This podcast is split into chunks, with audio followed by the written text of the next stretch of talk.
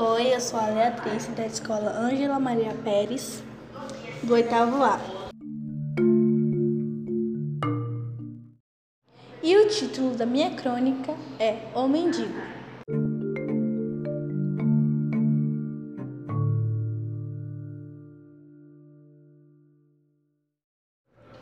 Um dia eu estava passando em frente de um restaurante e vi um mendigo pedir comida para a atendente do restaurante e ela deu sobras de comida para ele. Ele se retirou do restaurante para ir comer fora.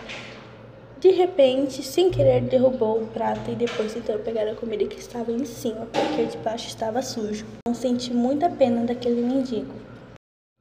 Foi até o restaurante comprar uma comida decente.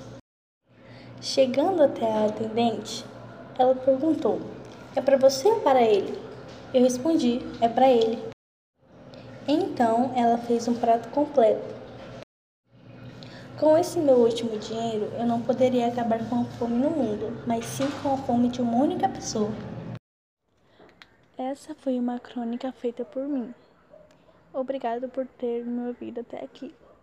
Até mais.